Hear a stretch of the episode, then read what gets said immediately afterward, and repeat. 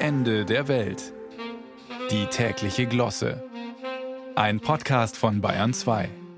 Mag ja sein, dass in Amerika heute beim Erntedankfest die Truthähne und die Süßkartoffeln aufgetischt werden und die Völlerei ausbricht.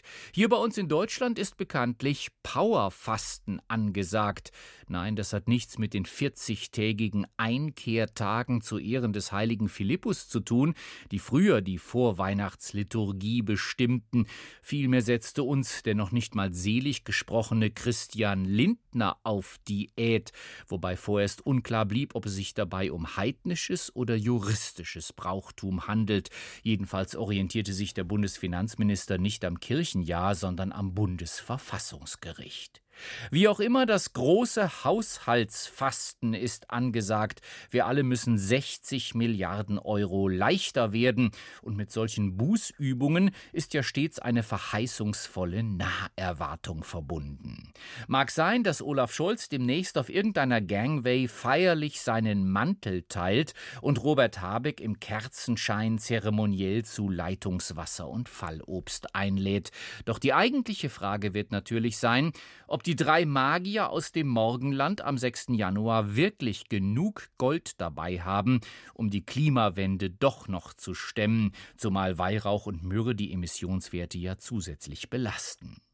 Das Gerücht, wonach sich die FDP angesichts der Haushaltskrise in der Adventszeit schon mal jeden Tag ein neues Türchen offen halten will, ist bis auf weiteres zwar Spekulatius, aber immerhin, es duftet bereits verführerisch nach gemahlenen Ampelkörnern und anderen typischen Weihnachtsgewürzen. Gut, manche glauben ja jetzt in der dunklen Jahreszeit an Friedrich Merz, aber ob es den wirklich gibt oder ob er nur eine Erfindung der CDU ist, um die Kinder bis Heiligabend hinzuhalten, ist durchaus umstritten.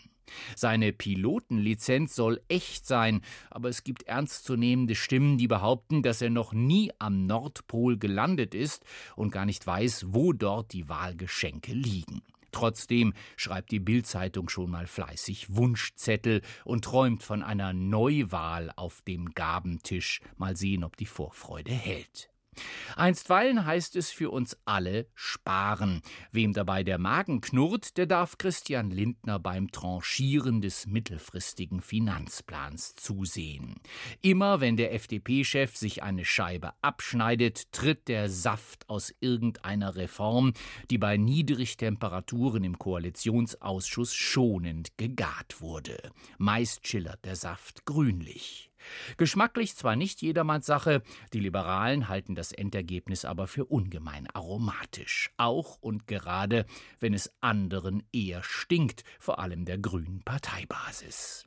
Die soll sich ja so wahnsinnig gesund ernähren, wie es immer heißt, weshalb es verwundert, warum das Haushaltsfasten ausgerechnet dort so unpopulär ist.